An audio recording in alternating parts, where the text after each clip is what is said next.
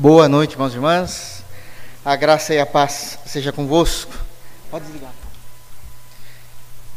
Irmãos, sem muitas delongas, vamos abrir as Escrituras no livro do profeta Oséias e vamos dar início hoje, com a graça e permissão divina, no capítulo 9. Oséias, capítulo 9.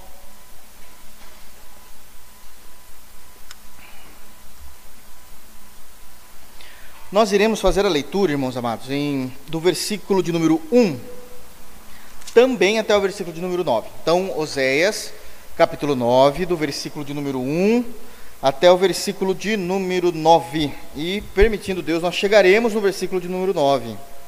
Amém?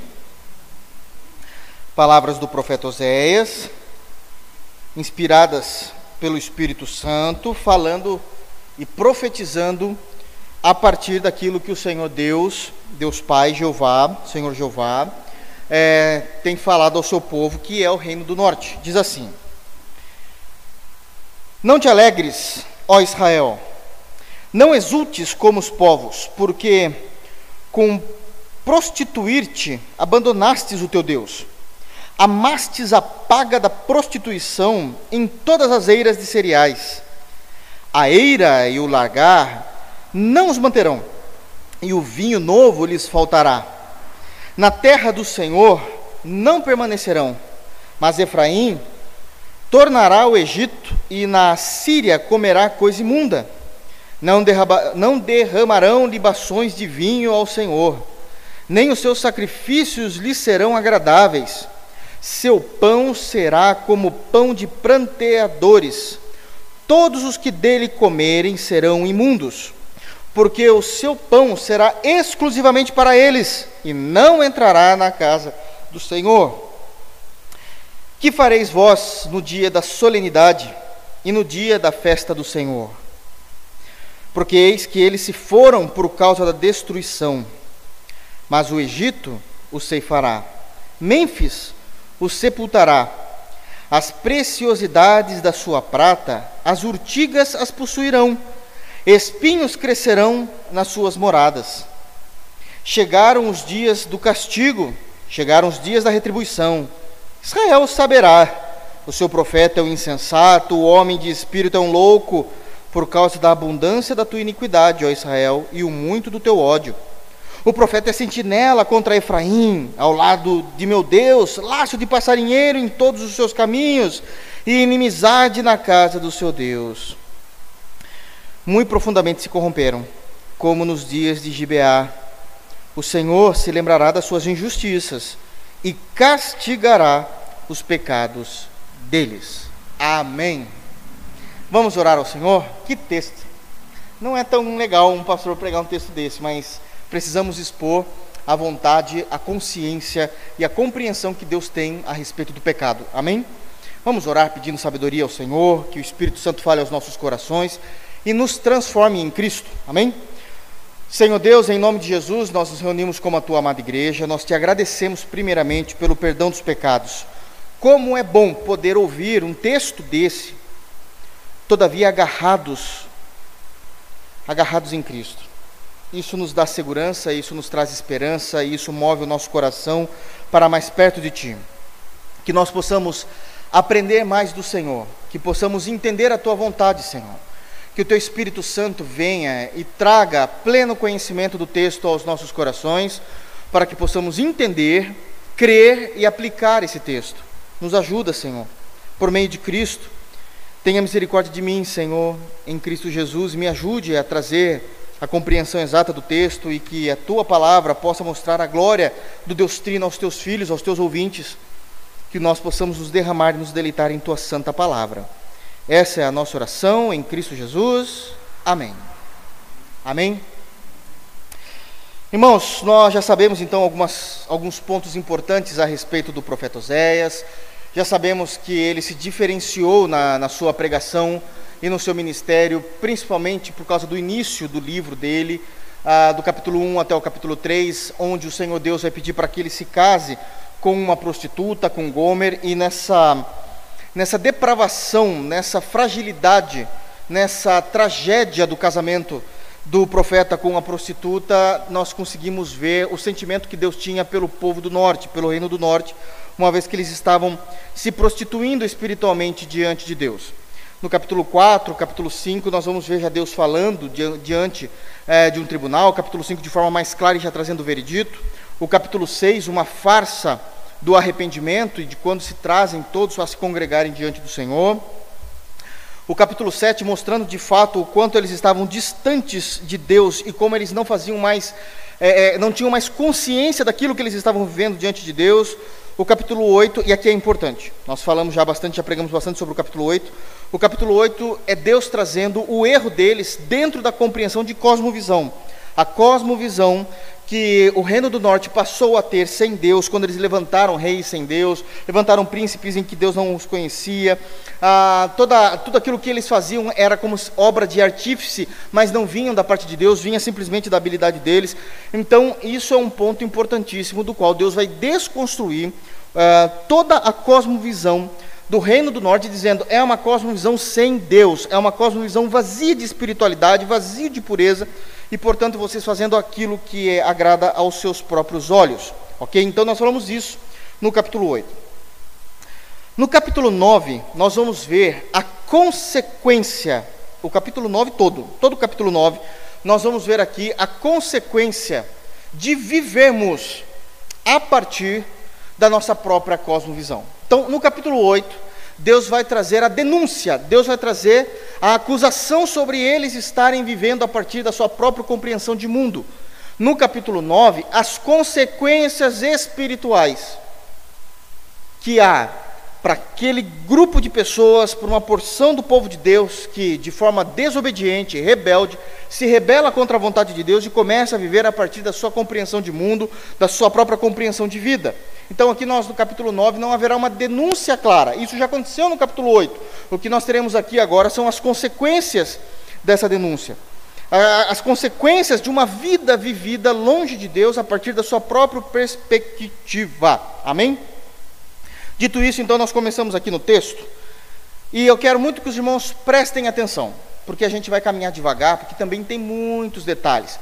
Alguns detalhes mais explícitos nos textos, que é rápido, é mais fácil de absorver aquilo que o Senhor Deus tem falado, mas existem alguns detalhes que já estão mais implícitos, que a gente precisa cavocar um pouquinho mais no texto, na palavra, no significado daquilo que está no texto, para que a gente possa ter a compreensão exata daquilo que o Senhor também estava dizendo e nos ensinando a, partir é, do capítulo 9.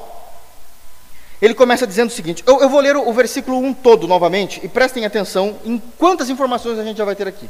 Diz assim então: Não te alegres, ó Israel, não exultes como os povos porque com, com prostituir-te abandonastes o teu Deus, amastes a paga da prostituição em todas as eiras de cereais.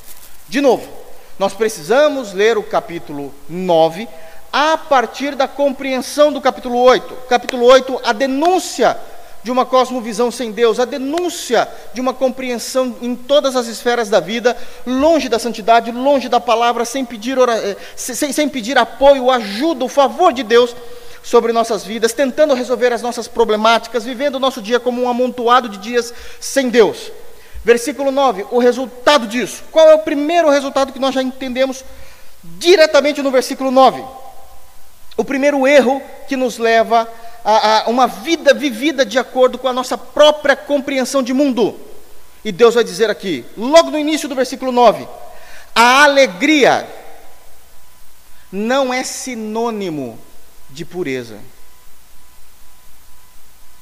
Estarmos felizes, estarmos satisfeitos com aquilo que temos vivido, estarmos realizados com a vida que temos vivido, com aquilo que tem nos acontecido, ou até mesmo estarmos felizes, satisfeitos e realizados com aquilo que temos feito, não é sinônimo de pureza. Viver na cosmovisão própria, viver a partir da compreensão de mundo do meu próprio coração sem Deus, fez com que Israel, mesmo em pecado, vivesse uma vida feliz. Está no texto a orientação divina é: não estejam alegres, não estejam felizes. Vocês estão em pecado. E eu sei que isso está alegrando os vossos corações, é isso que Deus está dizendo. Há um sorriso em seus lábios. Vocês estão gostando de quebrar, de transgredir a minha lei, a minha doutrina. Sabe aquele papo que muitos levantam, dizendo: olha, irmãos, pessoas sem Jesus, quando vão se deitar e põem a cabecinha no travesseiro, aquilo fica remoendo. Mentira, não é isso que o texto diz. Não é. Isso é papo para querer enganar o evangélico. Isso é papo para querer se condoer os nossos corações. Pessoas em pecado vivem muito bem. Ah, porque essas pessoas têm um vazio. Tem nada. Eu sei que eu não posso generalizar, porque Deus trabalha de maneiras diferentes no coração humano, e sim, pode ser que Deus comece a demonstrar o vazio do coração, aquele a quem, a quem Ele quer chamar. Isso não é regra, mas Ele pode fazer isso em vias de fato. Não discordamos desse ponto. Todavia, generalizar dizendo que todos aqueles que estão sem Cristo têm um vazio no coração, pelo amor de Deus, aonde tem isso nas Escrituras? A resposta do povo de Deus, a gente não está falando de ímpios que não conhecem o Senhor. A, a chamada é clara: não te alegres, ó Israel, meu povo, a quem eu chamo pelo meu nome, o meu povo, a quem eu iniciei em Abraão, o meu povo, a quem eu fiz a primeira aliança, o meu povo, a quem eu levantei os profetas, o meu povo, a quem eu levantei Moisés dando a lei, o meu povo, a quem eu guardei por 40 anos no deserto, dei de comer, dei de beber, Salvei vocês, eu quero vocês para mim. Não se alegrem. Porque é isso que uma vida a partir da compreensão humanista nos faz. Nos traz alegria sim. E qual o problema dessa alegria?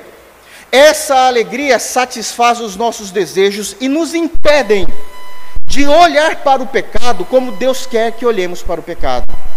Nós olhamos para o pecado como fonte de prazer, dentro dessa compreensão do versículo 1. Existe uma maneira de olhar para o pecado como uma satisfação de seus desejos, como uma pseudo-liberdade, como uma pseudo-liberdade.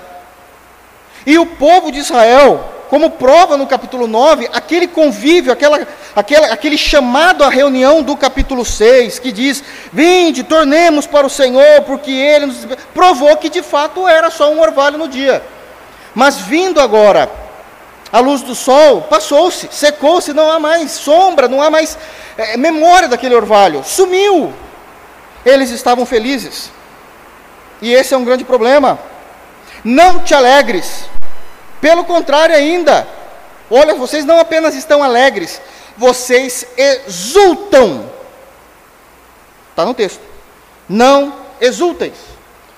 A exultação é a alegria na prática, é a alegria demonstrada. Existem questões na nossa vida, agora somente como exemplo, não necessariamente do versículo 1, mas existem pontos que a gente está tão alegre por algo que aconteceu na nossa vida, mas é uma alegria que eu quero compartilhar, talvez com meu esposo, com meu noivo, com meus pais, ou até uma alegria que só fica no meu coração e a gente não fala o que aconteceu, a gente guarda para nós. Estamos profundamente alegres, agradecemos a Deus, alegrias lícitas. Lícitas, ok, irmãos? Então, acontece e a gente guarda aquilo, ninguém precisa ficar sabendo. Talvez não é legal contar tal coisa para uma pessoa, para um irmão, porque pode ser que aquele irmão entenda mal, pode ser que aquele irmão veja aquilo como arrogância, veja, ou aquele irmão está passando um momento totalmente diferente do meu. E contar de uma forma como eu estou naquele momento pode fazer com que ele fique mais desgostoso da fé, porque Deus fez isso por mim e ainda não fez por ele. Então a gente acaba guardando algumas coisas com a gente. Mas a exultação é quando você chega no ambiente, a primeira coisa que uma pessoa que tá, já estava naquele ambiente pergunta é: o que, que te aconteceu que você está com esse sorriso? O que, que você está diferente? O que, que você está todo alegrinho hoje? Porque alguma coisa tem de diferente. Alguma coisa aconteceu que está alegrando você. Por que, que você está tão feliz? Era exatamente essa a demonstração emocional que Israel estava demonstrando vivendo em pecado. Não somente a alegria, mas eles se exultavam se orgulhavam do pecado, porque aquilo lhe satisfazia, aquilo lhe realizava os seus desejos. Como é que isso é possível? alguém que conhece Deus, que vive Deus, que conhece a sua doutrina, quebra a sua doutrina, transgride a sua doutrina e, e está alegre.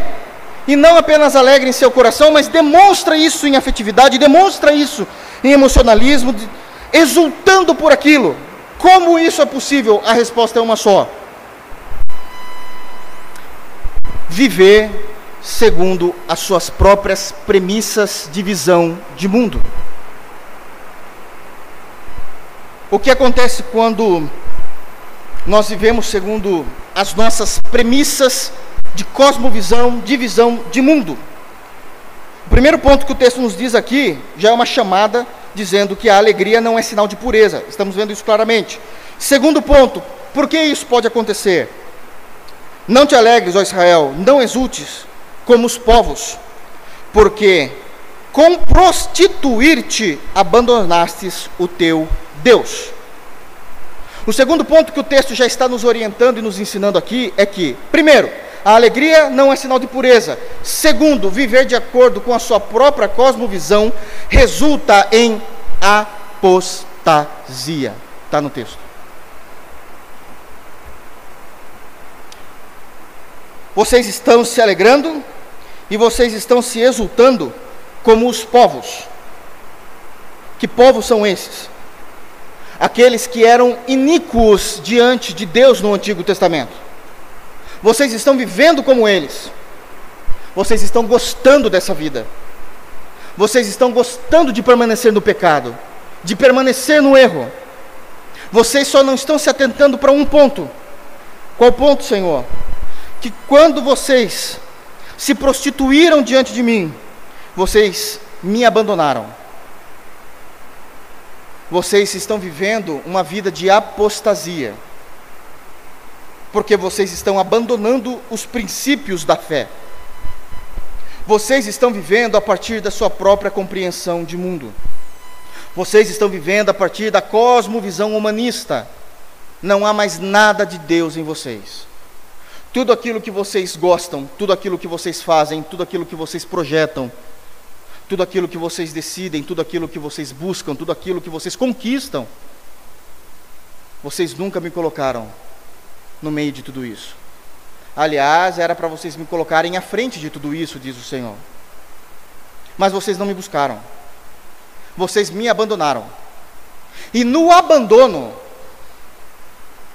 no abandono vocês encontraram um tipo de alegria e um tipo de exultação. Vocês estão indo para o inferno. Porque vocês amaram o pecado. Primeiro versículo, hein? Primeiro versículo. É muito sério o que está sendo dito aqui. Como é que a gente sabe que eles estavam amando o pecado? O próprio versículo 1 diz isso no final. É a terceira, o terceiro ponto do texto. Não só que a alegria não significa pureza, santidade, piedade, como também isso era resultado do abandono de Deus, e o pior de tudo, eles amaram o pecado. Diz o final do versículo: amaste a paga de prostituição em todas as eiras de cereais. Eiras de cereais, ou lugar do vinho, o largar do vinho, eram, eram lugares muito grandes onde tinham a, a, o plantio. E após o plantio, acho que os irmãos sabem como funciona, então toda aquela terra é tomada pelo plantio, mas na colheita se colhe o cereal, se colhe o fruto, se colhe o que foi que foi plantado ali, e tudo volta à terra. E tem que ser renovada a terra ali, tem que ser trabalhada a terra novamente, para se plantar em grande escala novamente. Enquanto é, isso não acontece, após a, a colheita, Israel fazia uma festa. Israel fazia uma festa nesses lugares, porque já não existia mais o plantio, tudo já tinha sido colhido, a terra era terra normal, até ser preparada novamente para uma próxima saga, então eles faziam uma festa naquele lugar. E aquela festa que eles faziam lá, de acordo com o texto, era uma festa demonstrando, exultando uh, o amor que eles tinham pela prostituição espiritual que eles estavam cometendo diante de Deus. Eles amaram o pecado. Eles amaram o pecado. Como é que isso é possível? Alguém pode dizer. Tendo conhecido Cristo, estou trazendo isso para a nova aliança agora. Uma aplicação do texto Como é possível alguém ter conhecido Cristo, experimentado de Cristo, e agora vivendo nessa situação? Como isso é possível? Bom, Jesus nos ensina isso através da parábola dos dois filhos, mais conhecida como a parábola do filho pródigo. Mas é a parábola dos dois filhos. O filho mais novo, ele matou o pai em vida. Porque ele falou: Pai, me dá a minha herança, porque eu vou embora. A herança é algo que a gente só recebe quando os nossos pais falecem. O pai estava vivo, mas ele pediu a sua parte. Pedir a parte ao pai vivo é matar o pai no seu coração, é abandonar a família, é abandonar o reino. E ele foi fazer o que ele queria. Ele conhecia o pai, mas ele já não queria mais o pai. Ele queria ter as suas próprias experiências à parte, distante do pai. E isso é um perigo. Então, o que Israel cometeu também vai se repetir na nova aliança através do ensinamento de Jesus. E é por isso que precisamos tomar cuidado, para que a gente não venha se alegrar com o nosso pecado, não venha se exultar com a nossa própria cosmovisão, porque quando a gente matou o nosso pai pedindo a nossa herança, de acordo com, acho que é Lucas 16, que é a parábola dos dois filhos, a gente abandonou o Senhor. E não é só abandonar o Senhor, é amar esse estilo de vida sem Deus. É amar. E isso só é possível porque eu entendo que o melhor para mim é viver nessa vida a partir da minha própria cosmovisão. Esse é um resultado. Então, qual é o resultado prático, já de início, que nós temos, de acordo com as Escrituras, com os ensinos sagrados, de acordo com aquilo que Deus Pai, Jeová, mandou Osés profetizar como resultado de vivermos a partir da nossa própria compreensão de mundo? Primeiro, o amor não é sinal de pureza, o amor não é sinal de, de santidade, perdão, a alegria. A alegria não é sinal de pureza nem de santidade. Segundo, abandono a Deus. Terceiro, eu passo a amar o pecado. Mas não tem problema, pastor. É só uma saidinha, é só uma volta lá fora, depois eu volto. Mentira. Tem todas essas compreensões diante do trono do Senhor Deus Pai e do trono de Deus Filho. Você o abandona, você se alegra com a sua vida iníqua e você passa a amar os seus pecados, o fruto da tua prostituição espiritual. O fruto da tua prostituição espiritual. O Senhor continua na sua profecia por meio do profeta Oséias, dizendo, versículo 2: A eira e o lagar não os manterão, e o vinho novo lhes faltará. Como eu disse, eles plantavam, porque era disso que vivia Israel. A economia mais forte de Israel vinha da agricultura. Então eles plantavam e colhiam na sua saga. E isso era uma festa, de acordo com Moisés, com, com as com a instituição da lei quando Moisés traz isso. Em Êxodo é falado dessas festas, em Levítico é falado dessas festas. Então existia uma festa das primícias, que é quando se chegava o momento em que nós iríamos colher dos frutos daquilo que nós plantamos, nós parávamos tudo, colhíamos, colhíamos, pegávamos a primeira parte, que era a primícia, e ofertava-se a Deus ofertava-se a Deus ah, no papel do ministério dos sacerdotes, para que eles pudessem comer, visto que eles trabalhavam full time no ministério, então eles não tinham de onde tirar o que comer. Então isso era dado, essa, essa dízima era dado a eles para que eles pudessem se alimentar. E isso era feito uma grande festa diante de Deus, porque Deus teve misericórdia e Deus trouxe o plantio. Talvez a gente não entenda isso muito, porque a gente está no Brasil. E no Brasil, você jogou eh, semente, até no cimento nasce. Mas a gente está falando de Israel. Árido, seco, sem chuva. Ou é areia, e na areia os irmãos sabem que não dá nada. Ou é terra rachada. Mas Deus levou eles para Canaã e falou: em Canaã vai ser diferente. Mas como assim é diferente? Está na mesma região. Vai ser diferente porque eu quero. Eu vou fazer maná leite e mel. Você plantou, vai colher. Olha que bênção. Então, o plantio e a colheita era fruto de milagre.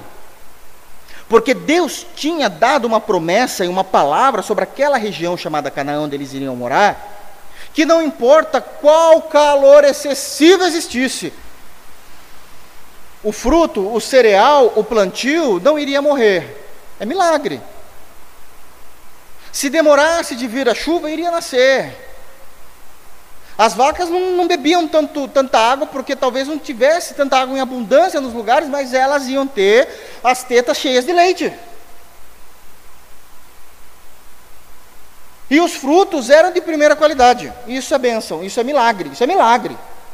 Nós estamos lidando com um cenário de milagres. E isso precisa ficar muito, muito claro aqui. Muito claro. Não era Deus só abençoando o fruto do trabalho do homem do campo, como ele faz conosco aqui no país. Não era só a bênção de Deus como fruto do trabalho. Não, não, não, não, não era a bênção de Deus como fruto do trabalho, mas tinha a porção do milagre, que senão não nascia, porque a geografia, o clima não, não, não colabora. Então precisamos entender esse aspecto. Precisamos entender esse aspecto.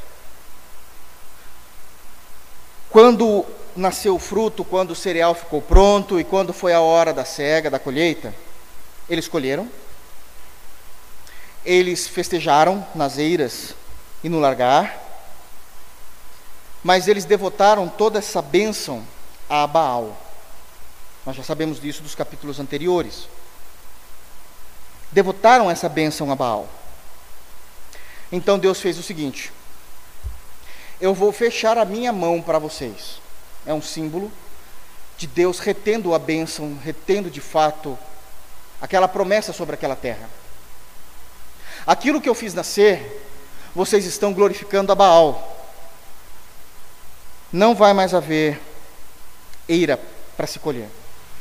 Não vai mais haver vinho para vocês. Peça Baal.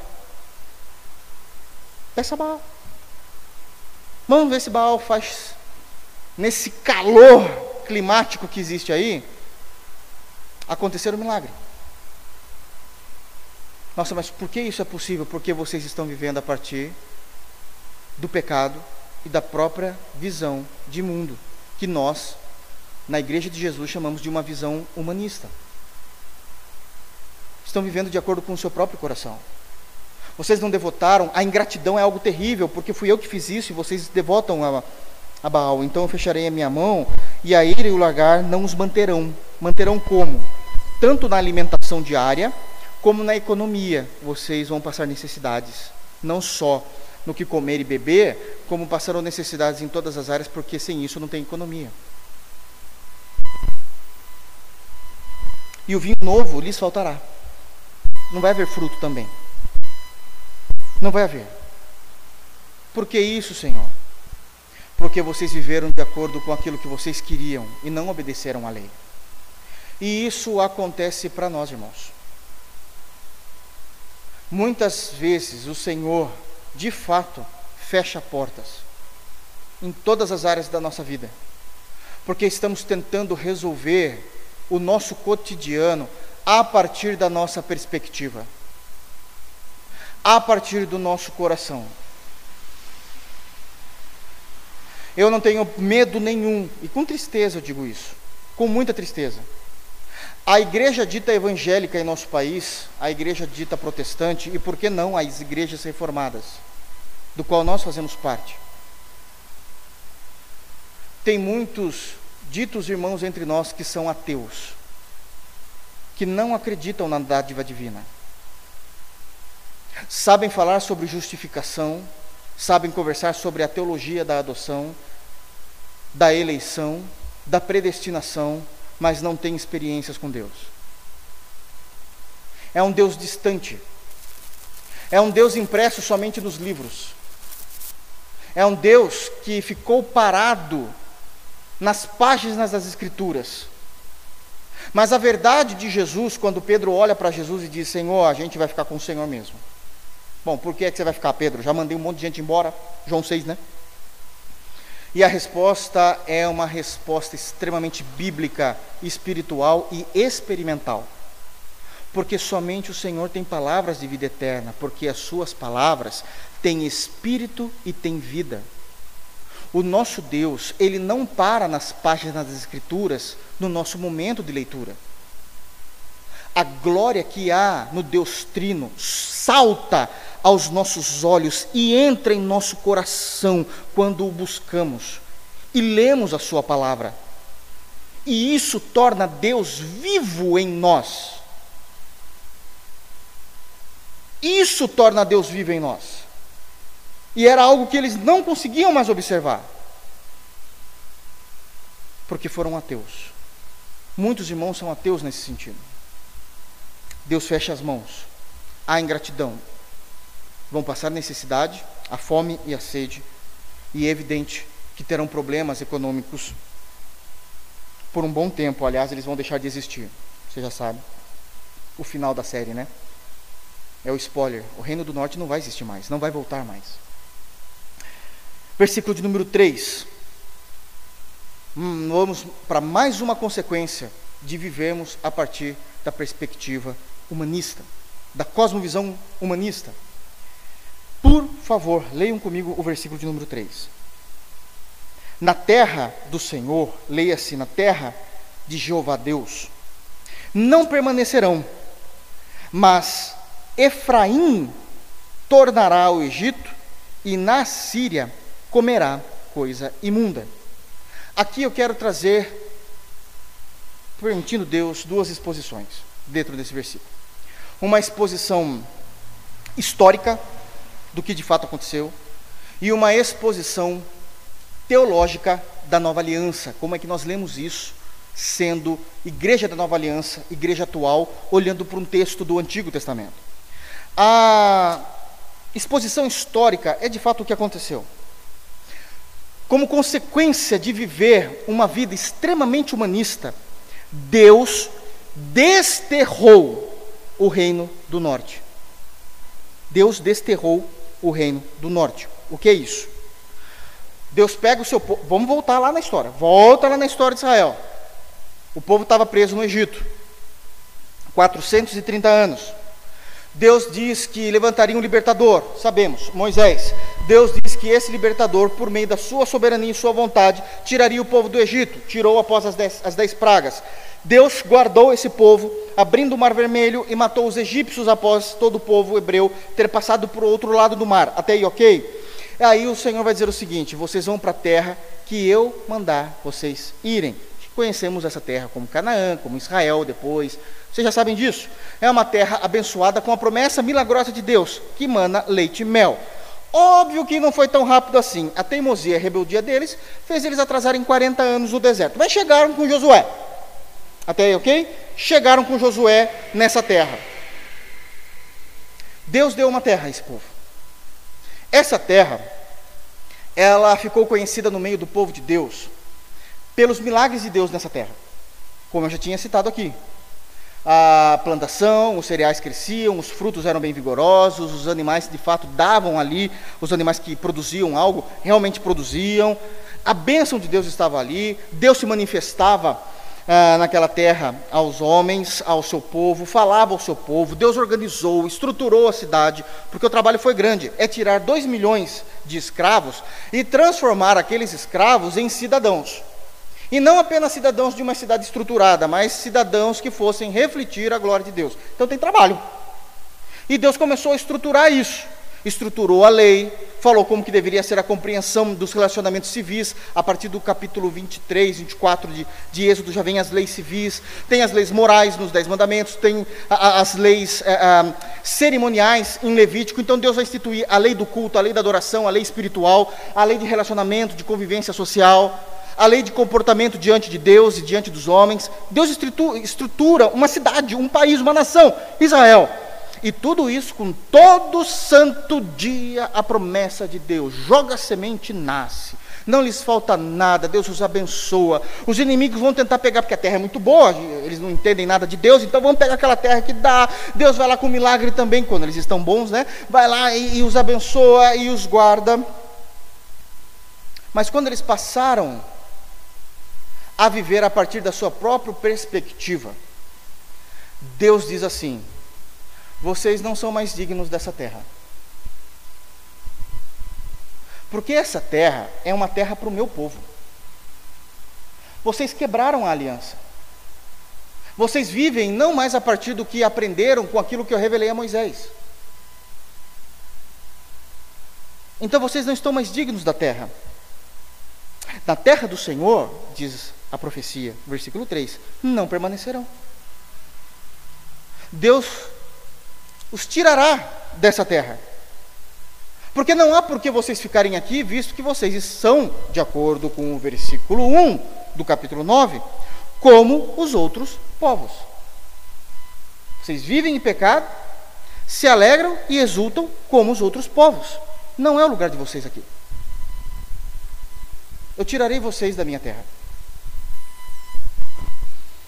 Em outras palavras, Deus está dizendo que Deus tirará eles da sua nação.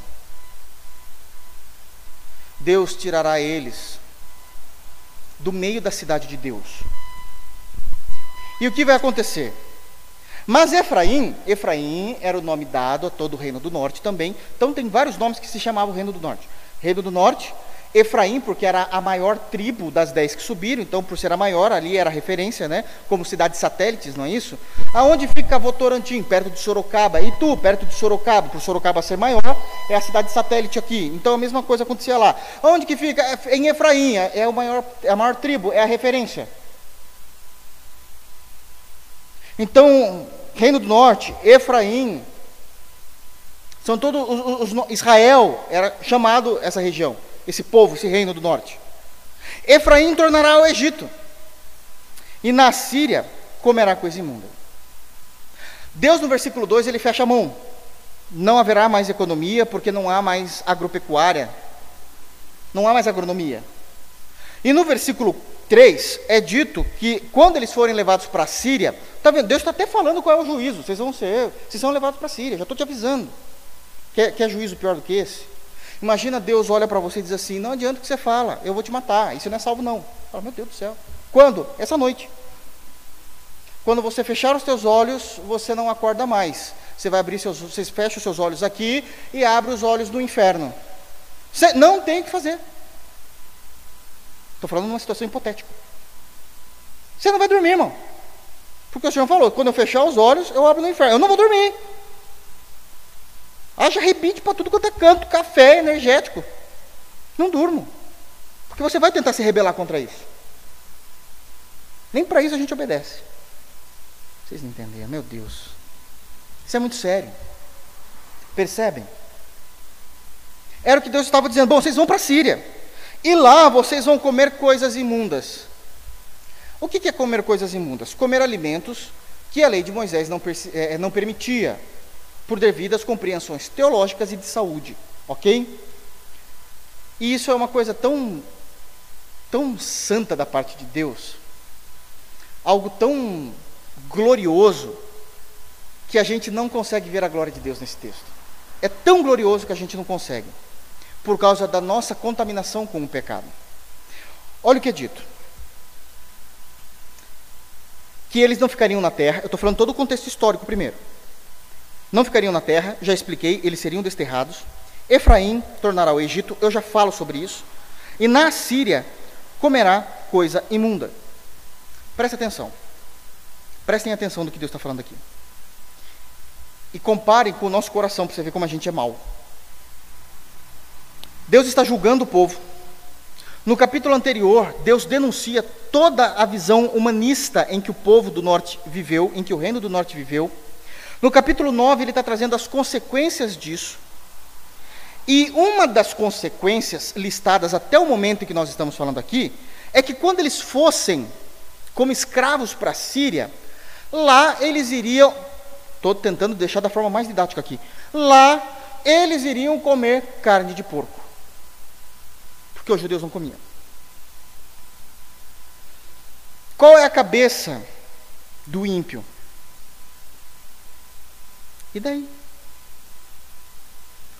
Comer uma comida, um animal, que Moisés prescreveu pelo Espírito Santo como ordem do Senhor Deus, Pai,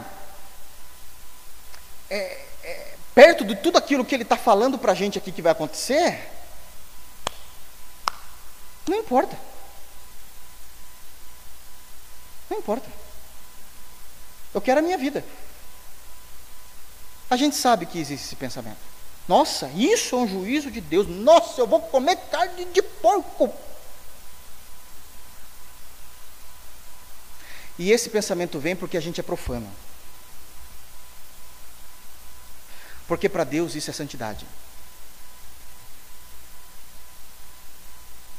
Parece algo tão pequeno, mas que a gente não se atenta à glória, à santidade, à piedade, à pureza de Deus nos pequenos detalhes.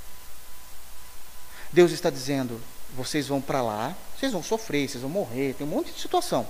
Mas uma das coisas que vocês vão fazer, vocês vão comer carne de porco. E isso não assombra muitas vezes os nossos corações. Porque a gente é tão ímpio que acha que isso não é santo.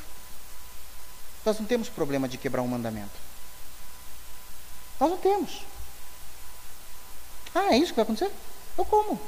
Então, mas isso é quebra de mandamento. Eu como. Mas isso é transgredir a lei de Deus. Eu como. Mas isso é pecado. Não importa. Irmão, irmão, deixa eu contar uma coisa, tanto para o irmão como para a irmã. Você sabia que você não pode expor o teu corpo, não pode usar roupas agarradas, porque isso manifesta sensualidade, não pode, o Senhor não gosta. Não importa. Para mim não está agarrada.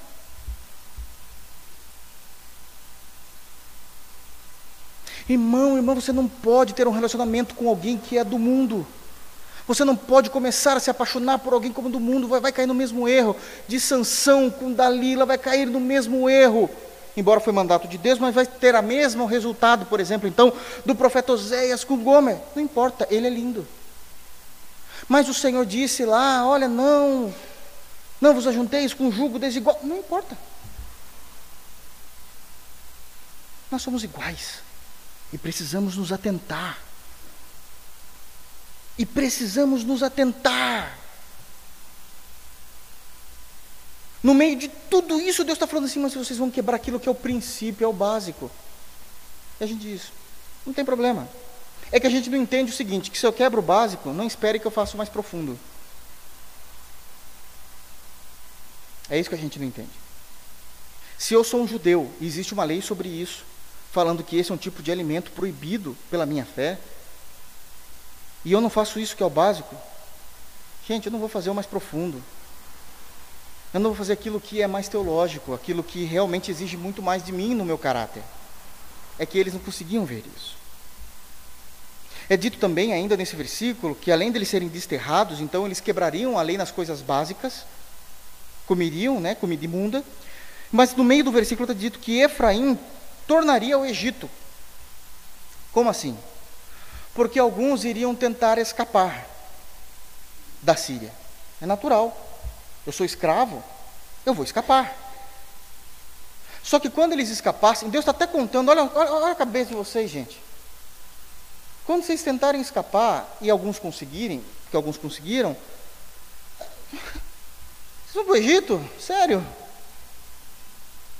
Sério? Fica na cabeça do Senhor. Eu não sei se eu mato vocês por causa do pecado ou por causa da, da burrice, me perdoe. Nossa, pastor, olha o que você está falando. Gente, vocês não fizeram a lectio divina hoje? Salmos 32? É que só está do jeito bonitinho, mas o Senhor falou assim: não seja como burro e o jumento. O que, que ele está falando? Vocês não entendem, não tenho culpa. Vocês gostaram, né? Eu sei do que eu estou falando aqui, irmãos. Não estou soltando palavras à toa. Está lá no texto do Salmos 32. Não seja uma mula, é isso que Deus está dizendo. Não seja um jumento, desprovido de inteligência, pronto, assim fica mais ético. Mas é disso que Deus está dizendo. Aí vocês vão sair da Síria, vocês vão para o Egito.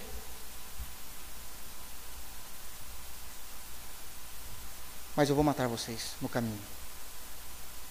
Deus diz isso, a gente vai chegar lá. Versículo 4. Não apenas eles serão desterrados, mas eles serão proibidos da espiritualidade. Mas eu preciso falar algo importante ainda no versículo 3. Eu falei que eu faria a exposição da forma histórica como eu fiz, mas agora eu quero fazer da forma teológica. E isso é importante. Quando Deus criou no seu coração e estabeleceu na terra Canaã, Canaã era conhecida como a cidade de Deus, como Israel foi conhecido como a cidade de Deus, e ali habitaria o povo de Deus. Uma vez que o povo vivesse em pecado como viveram, Deus os tiraria da terra. Isso não era uma prática incomum de Deus. Sempre foi um exercício de punição, de castigo, todavia didático da parte de Deus para entender que só iria viver na cidade dele os crentes de verdade. Dou um outro exemplo. Deus criou um jardim no início. Colocou o nome do jardim do Éden. Quando Adão pecou junto com sua esposa, qual foi a primeira ação de Deus? Retira eles do jardim. E coloca um querubim para que eles não voltem. Porque eles já não são mais dignos de viver no jardim de Deus. Nesse momento, nesse ponto do versículo 3 do capítulo 9, é Deus dizendo a mesma coisa, só que não é com um jardim, já é com uma cidade. Eles não são dignos de morarem na minha terra, na minha cidade, que eu fundei. Qual é a compreensão espiritual para a igreja da nova aliança que somos nós? Não há lugar para nós na Jerusalém celestial, se vivermos através da nossa própria cosmovisão. Nós não entraremos nela. Não há espaço para nós. Porque novos céus e nova terra é o ambiente onde só reina a visão e a vontade soberana do Deus Trino.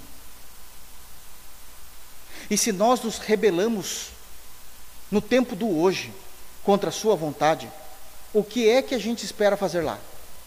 Onde só haverá a vontade dele. Onde se concretizará a oração que Jesus nos ensinou, que diz o seguinte: Seja feita a tua vontade aqui na terra, como ela já é exercida no céu. Novos céus e nova terra é um momento onde toda a vontade de Deus, soberana daquilo que Ele quer, daquilo que Ele gosta, de como será, vai ser exercida aqui também, com a ausência do pecado, porque Jesus venceu a morte e o pecado já. E Ele terminou a obra redentora. O que, que você vai querer fazer num lugar desse? Onde vai imperar por toda a eternidade a vontade de Deus. Se nós formos como essas pessoas, esses irmãos do Reino do Norte, seremos rebeldes e seremos desterrados. Não esperem estar em novos céus e nova terra. Isso é um simbolismo da nova aliança. O jardim do Éden é um simbolismo da nova aliança. Israel é um símbolo da nova aliança. Se em Israel manava leite e mel, Na cidade celestial não vai haver nem sol, porque Deus será a eterna luz. Se em Israel havia abundância de animais,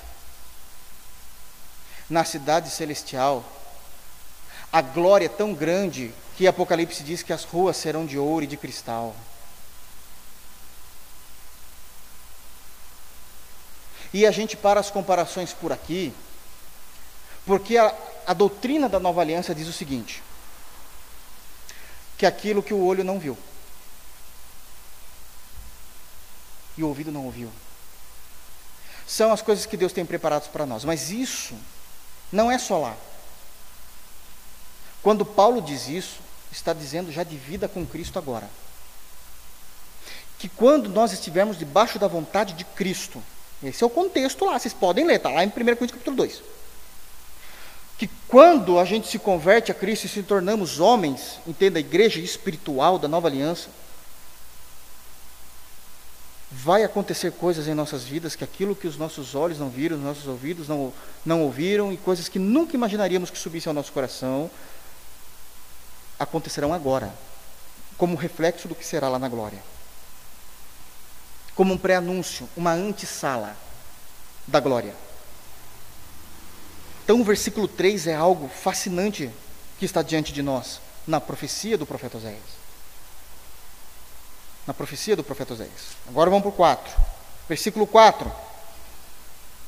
Eles são desterrados, saem fora do convívio de Deus, saem fora da aliança de Deus, saem fora ah, do cuidado de Deus.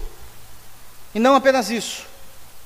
De novo, nós vamos ver a pureza de Deus em coisas que talvez para nós não tenha a importância que deveria haver no coração do crente.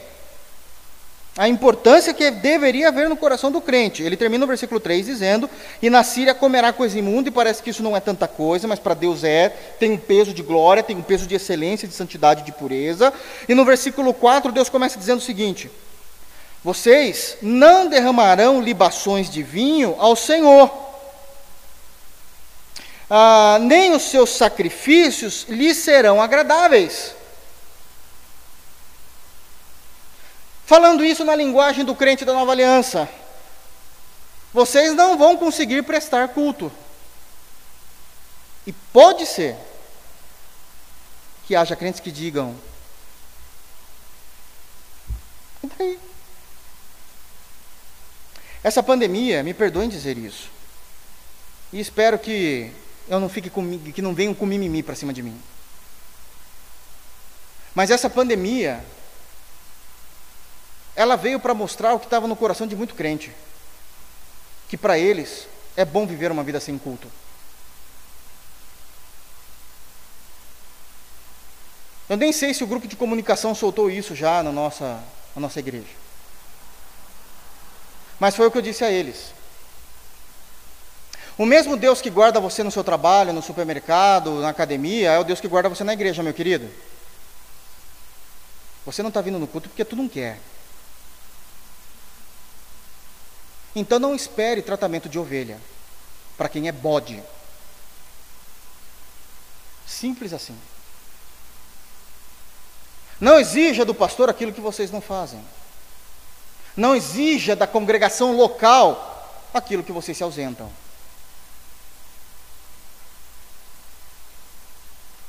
No meio de todo esse turbilhão de Oséias 9, Deus está falando daquilo que para ele é importante o meu povo precisa se manter puro. Não comam comidas imundas, mas vocês vão comer. E o povo está dizendo: Nossa, esse é o juízo? Esse é o juízo? Nossa, uh, que medo. Deus continua falando: Olha, vocês não vão me prestar culto lá na Síria. Qual é o sentimento de Israel com isso? O mesmo sentimento que nós temos visto em muitos crentes da nova aliança. Não tem problema. Eu consigo viver bem sem culto. E quer uma coisa triste? Quer uma coisa triste? É verdade. As pessoas sabem viver bem sem culto. Não, não estão tomadas pelo diabo. Não são endemoniadas. Não, elas só estão expondo o que há no coração. Tem lugares que dá para eu ir e tem lugares que a pandemia não me deixa ir. No meu caso, elas dizem, eu não posso ir na igreja.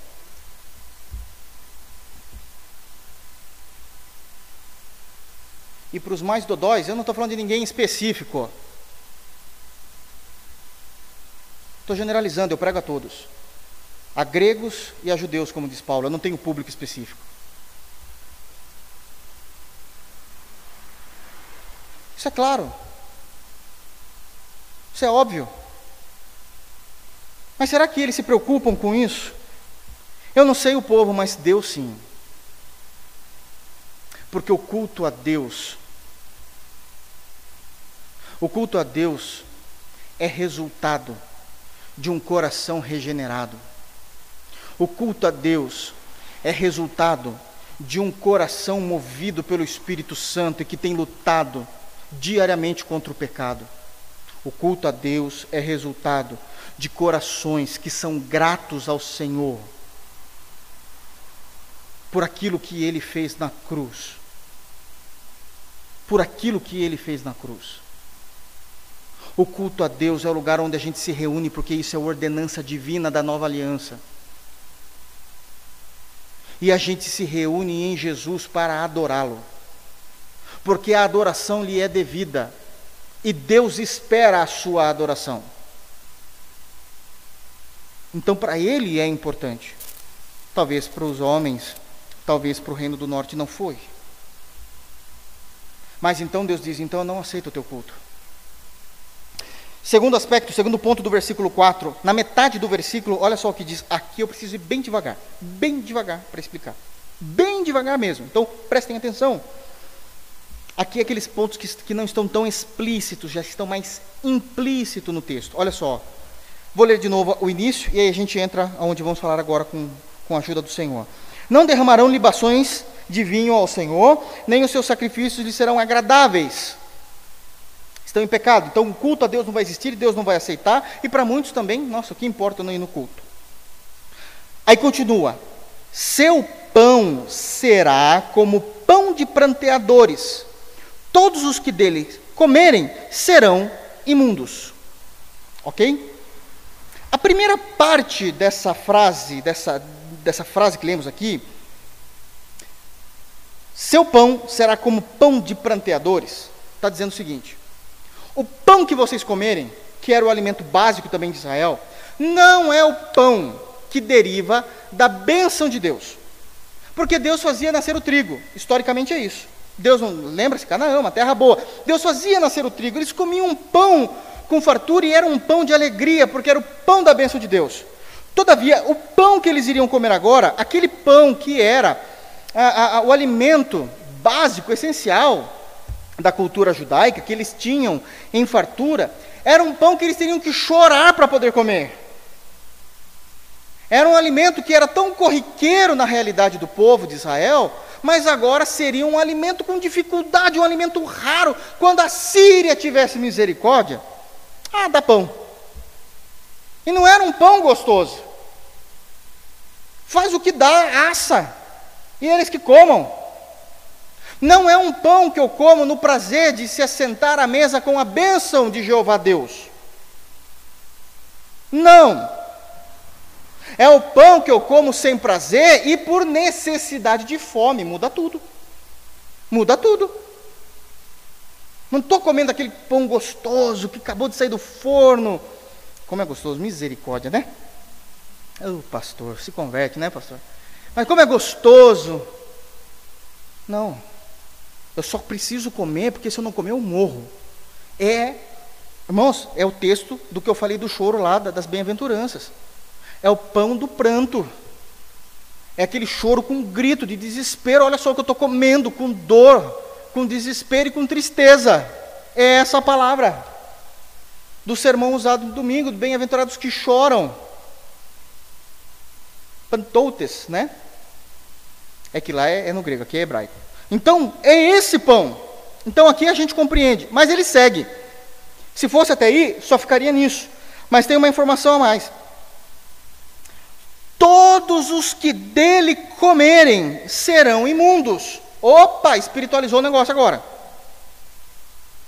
A primeira parte não está espiritual, é uma necessidade fisiológica. Eu preciso comer, se eu não comer, eu morro mesmo que no choro. Mas a segunda parte do texto, aqui falado em tela, espiritualizou. Todos os que dele comerem serão imundos. Então aqui eu preciso ir com cuidado. Primeiro ponto de observação desse texto específico: todos os que dele comerem serão imundos. Primeira observação desse texto: todos vão comer. Ninguém está mais em Israel. Foram desterrados. Então, é só uma promessa que está implícita dizendo: todos vocês serão pecadores. Essa é a ideia. Segundo ponto em questão dessa compreensão desse texto em tela: todos que deles comerem serão imundos. Uma vez que todos vão comer, serão imundos. Só que todos já são. Porque foram desterrados por causa do seu pecado. Porque foram, foram desterrados por causa do seu pecado. Então, o que é o pão o que, qual é o simbolismo desse pão nessa parte do texto? Na primeira é a necessidade de eu comer, mas nessa parte, visto que todos vão comer, porque todos estão ali na Síria, e todos já são pecadores, por isso que foram desterrados no, no, no versículo de número 3 e foram levados para a Síria. O que, que isso quer dizer? Que esse pão, essa parte do texto, todos os que deles comerem serão imundos, é que esse pão esse pão ruim, esse pão de misericórdia da Síria, esse pão que é coma antes não se morre, ele é um resultado do caráter pecaminoso do reino do norte. É isso que ele está espiritualizando. É um caráter, porque eles são imundos diante de Deus. Então está resultando, é um simbolismo do caráter pecaminoso no Reino do Norte. Ok, a teologia é essa. Agora deixa eu trazer uma ilustração para vocês entenderem essa teologia na prática. Ok? Eu vou fazer uma formulinha aqui do que acontece que é muito comum em nosso país. E vou dar um exemplo. Mas você pega essa fórmula e pode aplicar para um montão de coisas que você colocar na tua cabeça aí. Que é exatamente isso que o texto está dizendo. Todos que deles comerem serão imundos. Então você quer ver como que Deus está provando que o caráter deles é pecaminoso? É mais ou menos assim. Bom, todos vão comer desse pão porque todos estão na Síria e todos já são abomináveis diante de Deus porque eles já foram desterrados porque já eram imundos e pecadores. Então, qual é a prova que Deus está dizendo de fato Olha o resultado do que vocês se tornaram imundos diante de mim, porque viveram na sua cosmovisão. Lembra-se que é esse a essência da compreensão do capítulo 9. Vocês estão vivendo o resultado da sua cosmovisão. Então vou, um, vou contar uma história aqui que é, que é fictícia, mas ela é a realidade de muita gente, infelizmente. Imagina um jovem, ou um homem, vamos falar de um homem, um homem que ele é solteiro. Ele é solteiro, Solteiro em todos os sentidos. Não está namorando, não está noivo, ele é solteiro. E ele, no seu dia a dia, conhece uma moça. Ok? Esse homem conhece essa moça. E nessa moça que ele conhece, eles começam a se agraciar. Começam com aqueles papinhos e eles vão para a cama. Desse relacionamento, a moça ficou grávida. Ele não conhece os pais, não conhece a família, conhece mal e mal a moça. Mas a moça ficou grávida. Ela passou toda a gestação, depois de nove meses, nasce a criança. E esse homem fala assim: o problema é dela. Eu não quero nem saber. Se quiser que eu pague o que lhe é devido, que entre na justiça. Não quero contato com essa criança. E alguém poderia chegar para esse homem e dizer assim: caramba, mas por que, que você não quer contato com essa criança? Por quê? Porque eu não tenho nada com ela. Não, você tem sim, meu irmão. Você tem essa criança. Você tem essa criança. Não, mas eu não gosto dela. Não estou falando de amor. Estou falando de responsabilidade. Mas a gente sabe que a maioria das histórias termina dizendo: se quiser, entra na justiça, se é que você vai me achar, se é que você sabe o meu nome completo, tem os meus dados, que precisa de tudo isso. Se é que você sabe onde eu moro. Ou então eu só sou um turista aqui na cidade e estou indo longe, que você nem imagina onde eu moro. Digamos então que ele faz exatamente essa escolha perversa. Não quer saber da criança, não quer saber dos compromissos ah, paternos, não dá absolutamente nada no sustento dessa criança, não auxilia, não ajuda, e ele vai embora da cidade. Vamos colocar esse cenário terrível, né? Ele vai embora da cidade, volta para a cidade dele, e qual é a cidade que ele mora? Sabe-se só Deus sabe. Ninguém sabe. Mas depois de muita procura, muita busca, identificaram esse homem numa cidade muito distante, até num outro estado do país. E a polícia vai atrás, porque o juiz pediu um mandato. E quando ele vai buscar suas testemunhas, porque ele tem direito a isso aqui no país, para se defender, as testemunhas que geralmente vão com ele vão dizer exatamente essas frases aqui. É, é, é de praxe. Homem bom, menino bom, eu vi crescendo. Ou então, o ápice, o ápice da virtude é trabalhador. Como se o fato dele levantar de manhã e trabalhar fizesse dele ser um bom caráter. Em questões sociais, eu até entendo que alguma coisa pode significar nesse sentido. Mas nas questões espirituais, não. Nas questões espirituais, você é um imundo, trabalhando, sendo bom, não bebendo, não fumando, você abandonou a tua responsabilidade. Você é um imundo diante de Deus. É isso que esse texto está dizendo. Nós somos como, muitas vezes como esse homem. Você sabe qual é a tua responsabilidade, você conhecia o Evangelho, você sabia quais eram os mandamentos, você sabia o que você tinha que fazer, você sabia qual era o seu talento, você sabia qual era o seu dom eu te mando para fora da minha terra. E lá, além de comer o pão da Síria, quando você comer esse pão, esse pão vai te lembrar de quem você é, um imundo. Não importa se você trabalha, se você fala que estava cansado quando chegou na tua casa, se você fala que não tinha tempo, o problema era teu, tinha tempo sim. É Deus provando o caráter imundo do homem através do simbolismo de um pão da Síria. Fácil dormir com um negócio desse, né? Eu estou provando. Mas como? Porque todos vocês são imundos. Como? Porque todos vocês vão comer desse pão. E quando vocês comerem desse pão, vocês estão afirmando: nós somos imundos. Deus está trabalhando na consciência, mostrando quem eles são. Mas eu sou trabalhador, e daí? Tem um monte de gente que trabalha, irmão. Ou como alguém já disse isso para mim, nossa, alguém, eu nem sei as contas. Pastor, não dá mesmo para ficar indo no culto. Ah, é, por quê? Porque eu trabalho a semana toda. Que legal, eu sou vagabundo então, né? É isso que está me falando. Ah, e os irmãos que estão no culto também é todo mundo vagabundo, ninguém trabalha, né? Por isso que a gente está na igreja. Está cansadinho, né? Hum, a gente não está. A gente está de boa, na lagoa, como diz os jovens. Estamos não, irmãos. Todo mundo trabalha, todo mundo precisa ir atrás do dinheiro para pagar as contas, para sustentar a família. Mas a gente sabe qual é o nosso compromisso com Deus. Nós não somos como o Reino do Norte.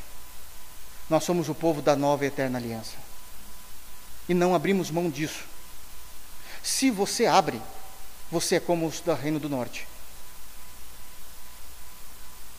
E cada bocada de comida que você come só representa a tua malignidade, porque você está querendo comer da bênção de Deus, mas não vem glorificar a Deus em culto. Lembre-se sempre disso.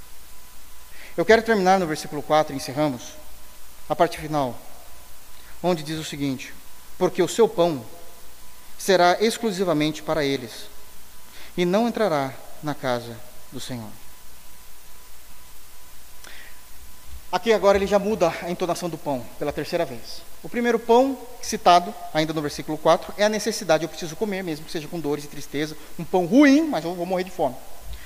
A segunda parte está falando que quando eu comer daquele pão já está espiritualizando, falando que esse pão é a prova de que você é um imundo diante de Deus, porque você está comendo um pão numa cidade distante, numa terra distante, como fruto do seu desterro. É como esse homem que teve um relacionamento, engravidou uma moça, fugiu. Tudo bem que você trabalha, tudo bem que você faz, paga suas contas, ainda assim você é um imundo. Espiritualizando o pão. A terceira vez que é citado isso, e o seu pão será exclusivamente para eles e não entrará na casa do Senhor, agora ele está trazendo a historicidade do pão para a história de Israel. O que, que essa historicidade significa? Que Israel tinha tanto cuidado com o pão que existia um pão específico que era feito sem fermento para se colocar no tabernáculo, representando que Deus era o sustento da vida deles. Então esse pão era feito com esmero, de acordo com a receita que Deus deu lá em Levítico, está lá em Êxodo. É, é, é, era um pão feito ali de acordo com o que Deus queria, e eram doze pães que eram colocados na mesa dentro do tabernáculo. Os irmãos acho que se lembram disso. E aquilo representava de fato que Deus era o sustento de todo o povo de Israel, simbolizando as doze tribos, onde Deus vinha com provisão e a sua bênção sobre todo o povo, sobre cada tribo. Eu sou o seu sustento. Fiquem tranquilos e descansem em mim. É uma bênção de Deus, uma promessa maravilhosa de Deus no Antigo Testamento. Agora Deus está dizendo: o, o pão de vocês não é para mim. O pão de vocês fique para a Síria, que passou a ser o Senhor de vocês. É eles que vão cuidar de vocês daqui para frente. É eles que vão castigá-los. É eles que vão judiá-los. E esse pão não vai entrar na minha casa, porque eu não aceito. Não é o pão que eu quero, porque eu já não os protejo mais. A história mostra tudo o que vocês fizeram. É o que ele está dizendo aqui. Que eu restaurei, eu levantei, criei um povo, fiz aliança, levantei profetas, dei a lei. Ah, e agora vocês se revoltaram e se rebelaram contra mim. Que todo pão que existir na vida de vocês seja para a Síria, leve para eles porque eles são o Senhor de vocês agora. E sofram as consequências de terem vivido a partir do seu próprio coração. E não ousem trazer esse pão diante de mim. Isso é seríssimo quando o juízo de Deus chega até nós, porque vivemos de acordo com a nossa cosmovisão. E eu encerro dizendo: eu encerro dizendo, depois não podemos chorar para Deus dizendo: Ah, Senhor, porque o Senhor tem feito isso comigo? Você vive só de acordo com a tua vida. E o Senhor trouxe a justa justiça e o justo juízo por causa disso. Que Deus guarde os nossos corações, que Deus nos faça entender que jamais podemos ser como o reino do norte. Amém, meus irmãos? Que não caiamos nesse mesmo erro esquecendo-se da palavra, da doutrina, de como o Senhor nos ensina a viver para Ele e querendo realizar o cristianismo a partir do nosso próprio coração e dizendo que isso é fé. Que o Senhor nos afaste, para que a gente não caia no pecado da apostasia. Que Deus nos abençoe em Cristo Jesus. Vamos ficar de pé?